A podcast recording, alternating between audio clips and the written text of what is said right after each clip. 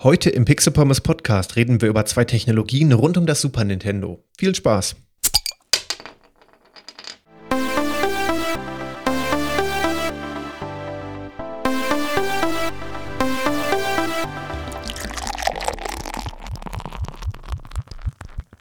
Und damit wie immer herzlich willkommen zum Pixel Pommes Podcast. Ja, so allmählich gegen Ende November stellt sich vielleicht ein bisschen Weihnachtsstimmung bei euch ein, auch wenn der Stress natürlich im Dezember immer relativ groß ist, weil man alle möglichen Verpflichtungen und Termine hat. Dennoch bemerkt man nicht nur im Supermarkt, dass wir uns Weihnachten nähern. Nicht zuletzt deshalb, weil das Pixel Pommes Adventsspezial ansteht und wir bald in den, beziehungsweise an den Adventssonntagen dann an jedem Sonntag über ein SNES-Game sprechen möchten. Und dafür brauchen wir noch ein paar Grundlagen, beziehungsweise wären ein paar Grundlagen nicht verkehrt, die ich heute besprechen möchte. Konkret der Super FX-Chip und der Mode 7 vom Super Nintendo. Das sind beides Besonderheiten, die das Super Nintendo mit Sicherheit auch zum nicht geringen Teil geprägt haben, beziehungsweise den Erfolg des Super Nintendos nicht zum geringen Teil geprägt haben, auch wenn sie nichts direkt miteinander zu tun haben. Ich habe mir aber gedacht, weil sie beide doch irgendwie zusammengehören thematisch, weil sie beide für ja, Spielerlebnisse sorgen, die ansonsten nicht möglich wären. Beide jeweils auf ihre eigene Art und Weise. Kombinieren wir das Ganze und machen eine Episode daraus. Da, ja, eine Episode pro Thema wäre vielleicht ein bisschen zu viel des Guten. Das passt schon, denke ich mal, ganz gut zusammen thematisch. Ansonsten hören wir uns ja dann schon tatsächlich am Samstag noch einmal mit den Retro-News für November und den, also den, den Tag darauf, Sonntag, geht es auch schon mit dem ersten Adventsspezial los. Ähm, deswegen bin ich voller Vorfreude und ja, freue mich auf das Adventsspezial, was quasi so indirekt mit dieser Episode ein bisschen beginnt, auch wenn es nicht offiziell Teil davon ist. Beginnen wir mit dem Super FX-Chip. Das Wort Super FX oder SFX, auch wenn das noch eine andere Abkürzung ist im, äh, im digitalen Bereich, ähm, könntet ihr sicherlich von den Spieleverpackungen vom Super Nintendo kennen. Denn der, der Super FX-Chip in Cartridges war tatsächlich auch ein Verkaufsargument für Spiele, welches auch nicht immer dezent aufgedruckt wurde. Das war tatsächlich sogar sehr prominent platziert teilweise, um hervorzuheben, dass dieses Spiel etwas ganz Besonderes sein muss, zumindest von seinen technischen Fähigkeiten her. Warum? Der Super FX-Chip im Super Nintendo ist ein Coprozessor für SNES-Games. Der ganze Chip ermöglicht mehr Leistung durch einen in das Modul integrierten Prozessor, der wiederum viele Berechnungen übernehmen kann und somit die Haupt-CPU vom Super Nintendo unterstützen kann. Die SNES-CPU ist verhältnismäßig schwach. Äh, man kann damit gute Spiele entwickeln. Allerdings kommt er auch schnell an seine Grenzen, gerade wenn es dann um aufwendigere Sachen wie zum Beispiel 3D-Objekte geht. Der Super Nintendo ist ansonsten halt wirklich nur für 2D-Spiele bekannt. Also eine richtige räumliche Tiefe haben die wenigsten Spiele und auch polygonale Berechnungen sind eigentlich nicht möglich. Genau das soll aber der Super FX-Chip ermöglichen und deswegen bringt er eine phänomenale Leistung mit sich. Und das Schöne ist tatsächlich, man konnte ihn halt wirklich in die Cartridge integrieren und dann entsprechend im Programm Code ansprechen. Denn ja, ich sag mal, heutzutage, wenn wir jetzt in, an Blu-rays denken, wo das Spiel drauf ist, haben wir keine Möglichkeit, die Leistung der Konsole zu erweitern. Auch mit heutigen Cartridges, wenn ich jetzt mal an, an den Nintendo DS und an die Nintendo Switch denke, glaube ich, wird es schwer, dort einen Prozessor unterzukriegen, der die Haupt, äh, Haupt-CPU, Haupt-GPU der jeweiligen Konsole dann erweitert. Das war damals noch möglich. Das, die ganze Cartridge war ja im Prinzip wie so ein Schaltkreis, wo wir dann die Hardware beliebig oder wo die Entwickler die Hardware beliebig einbauen konnten theoretisch, das hat natürlich auch alles Grenzen. Ähm, und wenn man das geschickt gemacht hat, konnte man dort eben auch noch weitere Hardware unterbringen, die, wenn man sie programmiertechnisch geschickt anspricht, wirklich tolle Möglichkeiten eröffnet, die man sonst nicht hatte. Aber da kommen wir gleich noch zu. Gucken wir uns einmal an, wie der Super FX-Chip entstanden ist. Entwickelt wurde er sozusagen von der Firma Argonaut Software. Die Firma könnte man zum Beispiel von bisherigen Werken kennen, wie zum Beispiel Skyline Attack für den Commodore 64. Und nennenswert ist ansonsten auch noch X für den Game Boy. Das ist das erste und mir bisher einzige bekannte 3D-Game für den Game Boy, was wirklich eine räumliche Tiefe hat. Ansonsten bei der Game Boy ja noch schwächer von der Leistung her als das Super Nintendo. Und deswegen waren dort 3D-Berechnungen eigentlich ein Fremdwort. Die Firma Argonaut Software hat es aber tatsächlich geschafft, ein solches Spiel umzusetzen. Unter anderem deswegen ist der Kontakt zu Nintendo entstanden, also durch das Spiel X. Ähm, unter anderem deshalb, weil äh, ist eine nette Anekdote eigentlich.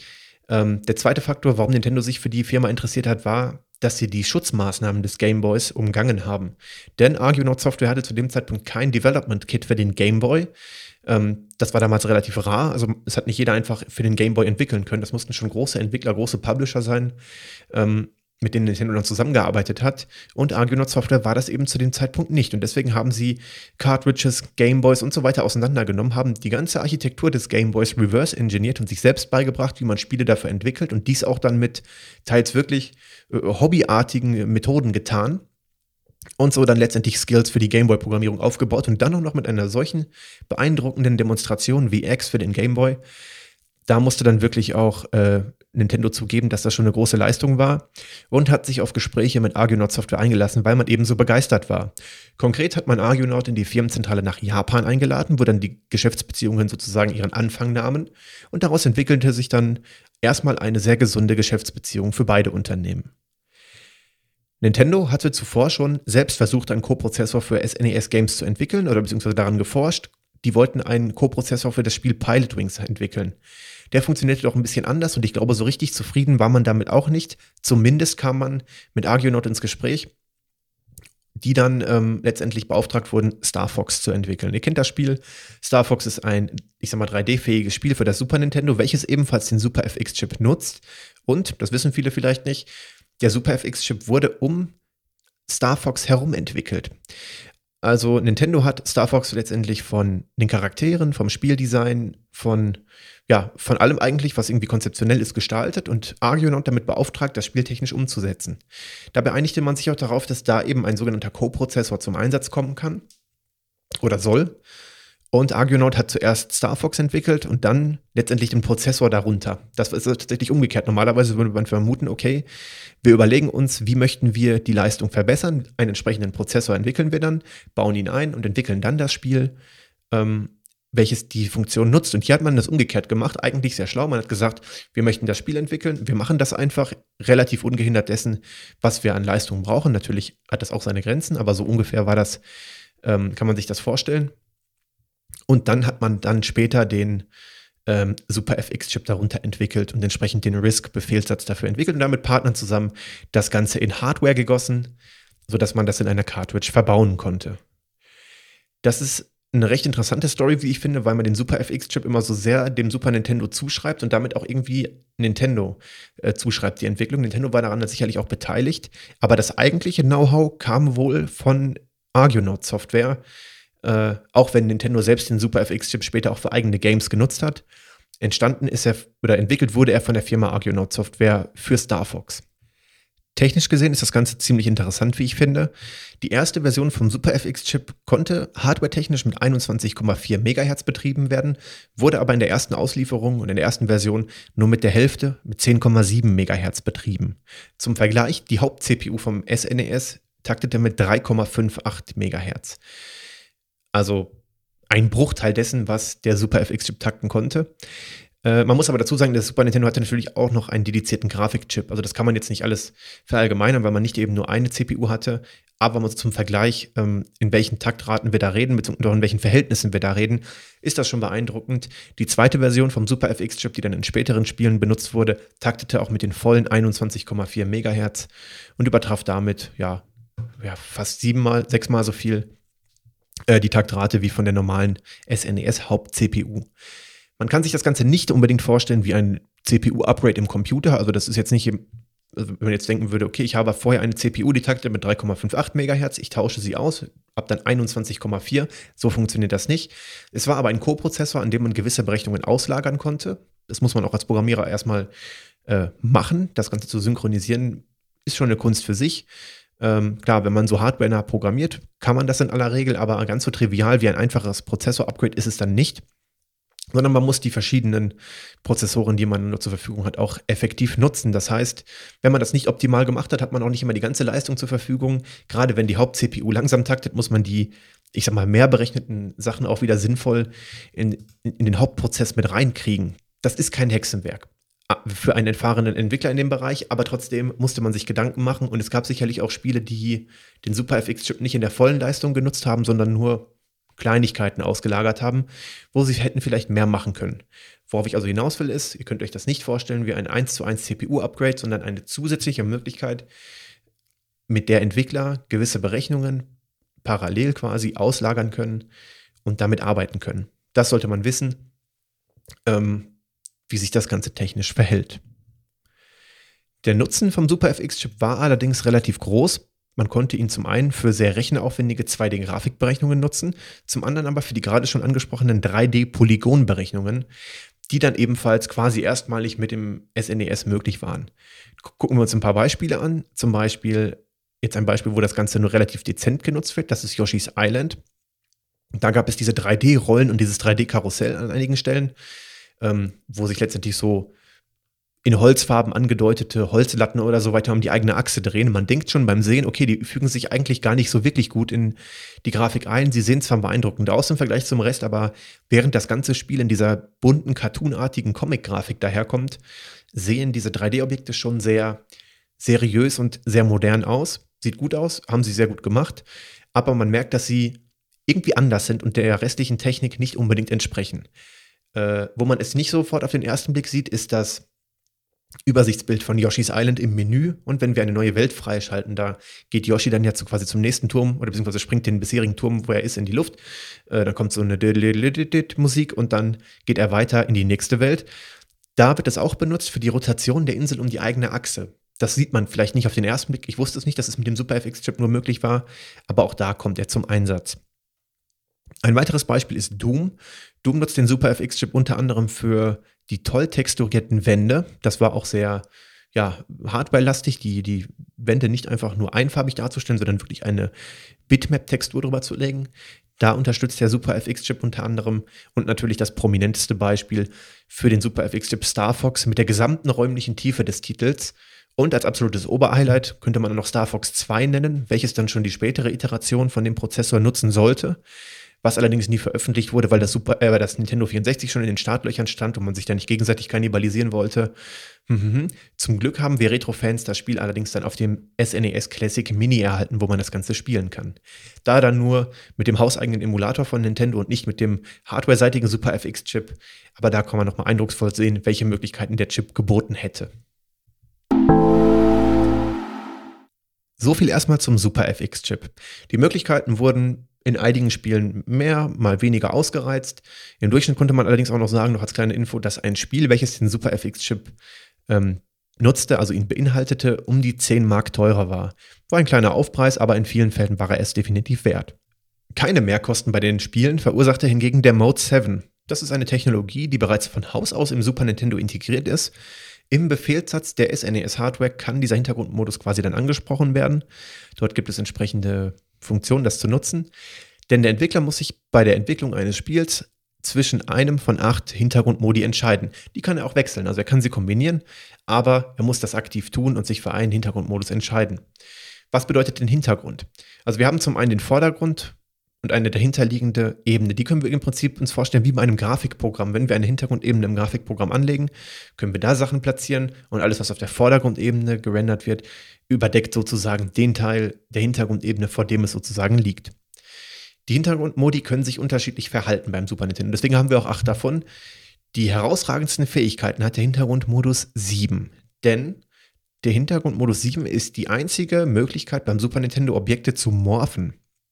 Das bedeutet, äh, wir können die Hintergrundebene zum Beispiel drehen, stauchen, verzerren, kippen. All solche Operationen, die uns eigentlich selbstverständlich erscheinen, können auf der Vordergrundebene nicht ohne weiteres durchgeführt werden. Dafür müssen wir trickreich mit der Hintergrundebene des Mode 7 arbeiten. Das heißt, selbst ein einfaches Objekt, welches um die eigene Achse rotieren muss, kann so nicht dargestellt werden. Denn das Super Nintendo denkt letztendlich in Sprites. Okay, es denkt nicht, ihr wisst, was ich meine. Ähm, sondern muss letztendlich mit Sprites arbeiten, wenn wir dort einfach äh, Bitmaps verwenden möchten. Und die können nicht einfach rotieren. Das sieht, das sieht letztendlich der Super Nintendo nicht vor, dafür reicht die Leistung vielleicht auch nicht. Das ist dann nur auf der Hintergrundebene möglich, aber ein Glück, dass es geht. Denn die Möglichkeiten, die man, wenn man das Ganze trickreich nutzt, dann hat, sind gewaltig. Das passiert auch bei unscheinbaren Vorgängen. Ich nenne mal ein paar Beispiele. Denkt mal an das Pendel bei Chrono Trigger. Ähm, das Pendel ähm, an dem Intro-Screen sozusagen pendelt einfach nur wie ein einfaches Pendel hin und her. Wenn ihr jetzt aber euch vorstellt, dass Objekte normalerweise beim Super Nintendo nicht einfach rotieren können, kann man sich ja schon fragen, hey, wie haben die das gemacht? Ja, das Pendel liegt letztendlich auf der Hintergrundebene. Dort wurde dann der Fixpunkt definiert, das ist quasi das obere Ende des Pendels. Und dann wird die gesamte Ebene rotiert und es entsteht der Effekt, als würde das Pendel pendeln. Das tut es dann ja auch, aber eben nicht als Vordergrundobjekt oder als Vordergrund-Sprite, sondern eben die gesamte Hintergrundebene. Anderes Beispiel ist der Endbosskampf bei Super Mario World. Da, wo Bowser in seiner Fliegetasse hin und her fliegt, sich ab und zu umdreht auf dem Kopf, es fällt eine, ich sag mal, Metallkugel oder was auch immer raus, der wir dann ausweichen müssen. Diese gesamte Rotation von Bowser ist nicht ohne weiteres möglich. Und das wird mit Hilfe des Mode 7 möglich. Ich glaube, der fliegt ja auch sogar mal in den Hintergrund, wird dann größer, kleiner. All diese Transformationen beherrscht das Super Nintendo nicht in der Vordergrundebene, sondern immer nur für die gesamte Hintergrundebene. Es gibt allerdings auch nur eine Hintergrundebene. Das heißt, wir können nicht unbedingt dahinter noch mehr Sachen platzieren. Also ist jetzt wirklich, jetzt, wenn wir nochmal zum Beispiel mit der Bildbearbeitung kommen, wir können dann nicht sagen, dass wir jetzt dann fünf Hintergrundebenen haben. Auf einer ist Yoshi im Vordergrund mit dem, oder äh, äh, Mario im Vordergrund mit dem Boden, mit den ganzen Elementen in dem Vordergrund. Dann kommt eine Hintergrundebene 1 mit Bowser und dahinter kommt noch irgendwas anderes, was wir dann dort darstellen möchten. So funktioniert das auch nicht. Es gibt die Vordergrund- und die Hintergrundebene. Dahinter hinaus können wir noch oder darüber hinaus, dahinterliegend, können wir höchstens eine Farbe vergeben. Das kann man trickreich nutzen, zum Beispiel für Himmel oder für ja, Schwarz, weil ich glaube, der Endkampf hat tatsächlich auch dort ähm, einen schwarzen Hintergrund, um Nacht zu simulieren. Das kann man machen, aber weitere Sprites im Hintergrund können dann nicht mehr platziert werden. Der Hintergrund ist schon der absolute Hintergrund. Diese ganzen Grafikoperationen, Stauchen, Verzerren, Kippen, kann man auch für die Perspektive nutzen. Also stellt euch das vor, ihr hättet ein Bild in einem Bilderrahmen vor euch stehen und ihr legt es dann flach auf den Tisch. Dann sehen wir das Bild mit tiefen Linien, wie im Kunstunterricht letztendlich, die tiefen Linien, wenn wir dort mit der Perspektive gearbeitet haben. Und das erzeugt einen gewissen 3D-Effekt. Und das reicht schon aus, um eine einfache Pseudo-3D-Darstellung da, äh, darzustellen. Das tut zum Beispiel Pilot Wings. Äh, immer der gesamte Boden, auf dem wir landen können und so weiter, ist eigentlich nur die Hintergrundebene, die ganz flach ganz, also jetzt ganz stumpf gesagt, direkt hinter unserem Flieger liegt. Aber durch die Transformation erscheint es uns, als würden wir in der Luft fliegen. Da ist der Hintergrund, den wir dann noch farbig setzen können, auf blau gesetzt. Deswegen denken wir, es ist ein Himmel. Und auf dem Boden äh, ist dann die gemorfte Hintergrundebene. Und das Flugzeug, diese Flugringe, äh, durch die wir durchfliegen können zum Beispiel, das sind alles nur Vordergrundelemente, äh, Vordergrundsprites, die geschickt platziert werden, sodass für uns der Eindruck entsteht, es wäre ein 3D-Spiel, was es überhaupt nicht ist. Andere Beispiele sind Autorennspiele. Prominentestes Beispiel Super Mario Kart. Die gesamte Strecke ist eigentlich nur ein flaches Bild, welches so geschickt nach hinten gekippt wurde. Denkt an das Bild, was wir gerade besprochen haben. Und dann immer so gedreht wird, wie der Spieler steuert. Das fällt euch auch dann auf, wenn ihr mal guckt, dass der, der, der, der, die Spielfigur mit seinem Kart immer an der gleichen Stelle ist und sich dann immer nur dreht. Also da wird nur letztendlich das Sprite ausgetauscht und die Drehung der Hintergrundebene erzeugt quasi den Effekt, als würden wir in eine gewisse Richtung fahren. Das ist so geschickt platziert, dass es erstmal gar nicht auffällt. Vielleicht fällt es heute auf, wenn man dort mit, also wenn man mit einem Blick drauf guckt, wenn man moderne Technologie, te modernere Technologien kennt, also richtige 3D-Games, dann fällt einem schon auf, dass der Vorder- und Hintergrund nicht immer so ganz synchron ist oder sich immer ein bisschen hervorhebt, die Schatten keinen Einfluss aufeinander haben. Man merkt es irgendwann so. Also damals ist es mir nicht aufgefallen. Ähm, das war schon sehr geschickt gemacht. Heute sieht man schon, dass der Hintergrund ganz anders funktioniert als der Vordergrund. Der Vordergrund sind flache Sprites, die ausgetauscht werden. Der Hintergrund dreht sich, aber da passt es manchmal von der Skalierung nicht perfekt. Schatten sind sowieso ein Fremdwort. Ähm, und manchmal gibt es auch so ein überlagerndes Rendering. Das sieht man aber erst heute, wenn man weiß, wie es besser oder mit mehr Leistung eben dann komplett in 3D funktioniert. Ähnliches Prinzip nutzt F-Zero. Dort ist, glaube ich, der Winkel ein bisschen anders. Ich glaube, man guckt da ein bisschen mehr von oben. Äh, funktioniert aber ansonsten ganz ähnlich wie Super Mario Kart. Aber auch andere Games nutzen den Mode 7 sehr unscheinbar. Zum Beispiel Zelda A Link to the Past benutzt den Mode 7 nur für die Kartenansicht. Hm? Also jetzt äh, tatsächlich, also auch wenn das Spiel scheinbar mehrere Ebenen hat, wenn man guckt, man hat ja irgendwie, ich glaube, wenn man zu den Bergen oben geht, hat man ja die Wolken oder zum Beispiel in dem Wald ähm, am Anfang, wenn der Nebel noch da ist, hat man diesen Nebel. Da könnte man ja auch vermuten, dass das verschiedene Hintergrundebenen sind sind es gar nicht. Also nicht im, nicht im Sinne des Mode 7. Die einzige richtige Verwendung des Mode 7 findet dort statt, wenn wir die Übersichtskarte öffnen. Die ist ja so leicht in so einem perspektivischen Winkel nach hinten gekippt. Und wir können uns mit dem Steuerkreuz über die Karte bewegen. Und das, was da passiert ist, wenn wir die Karte öffnen, wird die Hintergrundebene flach geladen, komplett vollflächig auf dem Bildschirm und dann nach hinten gemorpht, sodass wir den Eindruck hätten, als würden wir schräg von oben drauf gucken. Und wenn wir dann den, äh, das Steuerkreuz nutzen, um uns zu bewegen, werden eigentlich letztendlich nur die Koordinaten so verschoben, dass äh, ein anderer Ausschnitt angezeigt wird. Und das ist auch möglich. Es kann sozusagen, wenn ihr euch das wie so ein kleines Rechteck vorstellt, was auf diese Karte gelegt, wie so eine Art Lupe, das ist jetzt ein nicht so guter Vergleich, aber wir haben die Ebene, die wir rendern, die muss aber nicht immer komplett dargestellt werden. Wir können also das Rechteck, was letztendlich wie unser Bildschirm ist, auch verkleinern. Und dadurch wird letztendlich, da wir immer trotzdem den vollen Bildschirm ausfüllen wollen, ähm, wenn nicht gemorpht ist, der Ausschnitt, den wir sehen, größer, aber weniger zu sehen. Das heißt, wir zoomen sozusagen ran. Und so funktioniert dann letztendlich auch die ganze Magic bei dem Scrollen über die Karte. Das Rechteck wird ein bisschen kleiner. Es wird aber trotzdem auf den gesamten Bildschirm aufgezogen. Dadurch haben wir an einen Teil der Karte rangezoomt. Und wenn wir uns mit dem Steuerkreuz bewegen, verschieben wir dieses Rechteck auf der Ebene nur. Und dadurch erscheint es für uns so, als würden wir komplett navigieren. Und genau solche Sachen sind wirklich, wirklich gute Beispiele dafür, wie man so einen Modus sinnvoll einsetzen kann. Also vor allen Dingen auch so einsetzen kann, dass es nicht immer kitschig aufgesetzt wirkt, sondern das Spiel an gewissen Stellen einfach sinnvoll unterstützt, ohne, ja, es gibt ja immer so manchmal so, wenn neue Technologien rauskommen, ja, wir haben das jetzt, wir müssen das nutzen, es nervt zwar alle, aber wir müssen es trotzdem reinpacken, weil wir es haben.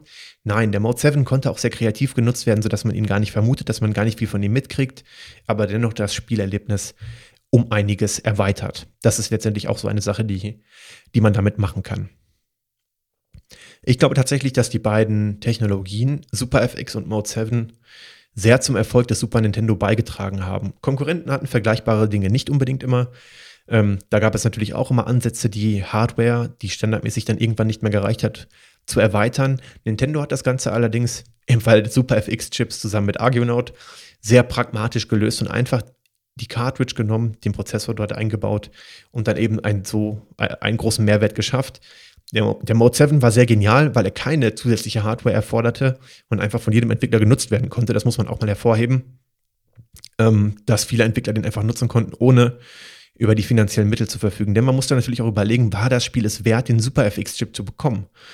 Ähm, da konnte man sich dann schon fragen, ob das Spiel entsprechend Einnahmen generiert, die sich dann irgendwann wieder lohnen. Das war nicht immer so klar. Ähm, deswegen ist es gut, dass das Super Nintendo diese beiden unabhängigen Technologien hat, die beide aber ein Spiel deutlich verbessern können oder überhaupt erst ermöglichen. Ich weiß gar nicht, ob es Mario Kart ohne den Mode 7 gegeben hätte. Ich weiß nicht, was man daraus gemacht hätte, ob man überhaupt was daraus gemacht hätte. Vielleicht hätten sie es so ein bisschen wie Micro Machines ähnlich ganz von oben, von der Perspektive gemacht. Ähm, aber ob es dann das ge geworden wäre, was es heute ist, weiß ich nicht. Vielleicht hätte sich die ganze Serie Mario Kart dann auch nicht weiterentwickelt. Nach dem Erfolg von Super Mario Kart sind natürlich dann äh, Nachfolger entwickelt worden, die bis heute sehr, sehr erfolgreich sind. Und ja, wahrscheinlich sind die Nachfolgeteile noch erfolgreicher gewesen, aber hätte es damals den ersten Teil nicht gegeben, weiß ich nicht, ob wir die Serie heute so hätten, wie wir sie kennen. Und das kann man wahrscheinlich auch dann zum Großteil dem Mode 7 zuschreiben. Und das ist für mich Nintendo, dass sie solche Möglichkeiten geschaffen haben, auch mit einer sehr geringen Hardwareleistung im Vergleich oder verhältnismäßig geringe Hardwareleistung, tolle Möglichkeiten schaffen, dass man Spiele so darstellt, als wären sie schon dreidimensional oder mit dem Super FX-Chip sogar wirklich sind bei den polygonalen Berechnungen. Äh, da gibt es viele Möglichkeiten, das Spiel zu verbessern und Nintendo hat diese Möglichkeit geschaffen, den Entwicklern an die Hand gegeben und es sind wirklich tolle Spiele entstanden, an die wir uns noch lange erinnern werden. Zum Beispiel im Advent-Special vom Pixel Pommes Podcast. genau, denn da reden wir auch über Spiele, die unter anderem den Super FX-Chip nutzen oder den Mode 7 nutzen. Ähm, das werde ich dann entsprechend nochmal erläutern. Aber jetzt ist es gut, dass ich diese Episode gemacht habe, denn wenn ihr Details wissen wollt, könnt ihr einfach diese Episode hören. Und darauf werde ich in den Advents-Specials auch verweisen. Das heißt, ich werde dann nicht nochmal tausendmal erklären, wie der Super FX-Chip entstanden ist, was der Mode 7 genau macht. Ich werde dann nur auf diese Episode referenzieren. Das ist doch eine tolle Sache. Und so haben wir auch ein bisschen Grundlagenwissen hier kompakt in einer Episode drin. Okay, wir haben jetzt nicht ganz eine halbe Stunde voll, aber ich denke mal, wir haben alles Wichtige dazu gesagt. Es gibt natürlich auch noch viel mehr, was man erzählen könnte. Ich könnte jetzt noch über die anderen sieben Hintergrundmodi vom Super Nintendo reden, aber die sind nicht unbedingt so besonders wie der Mode 7.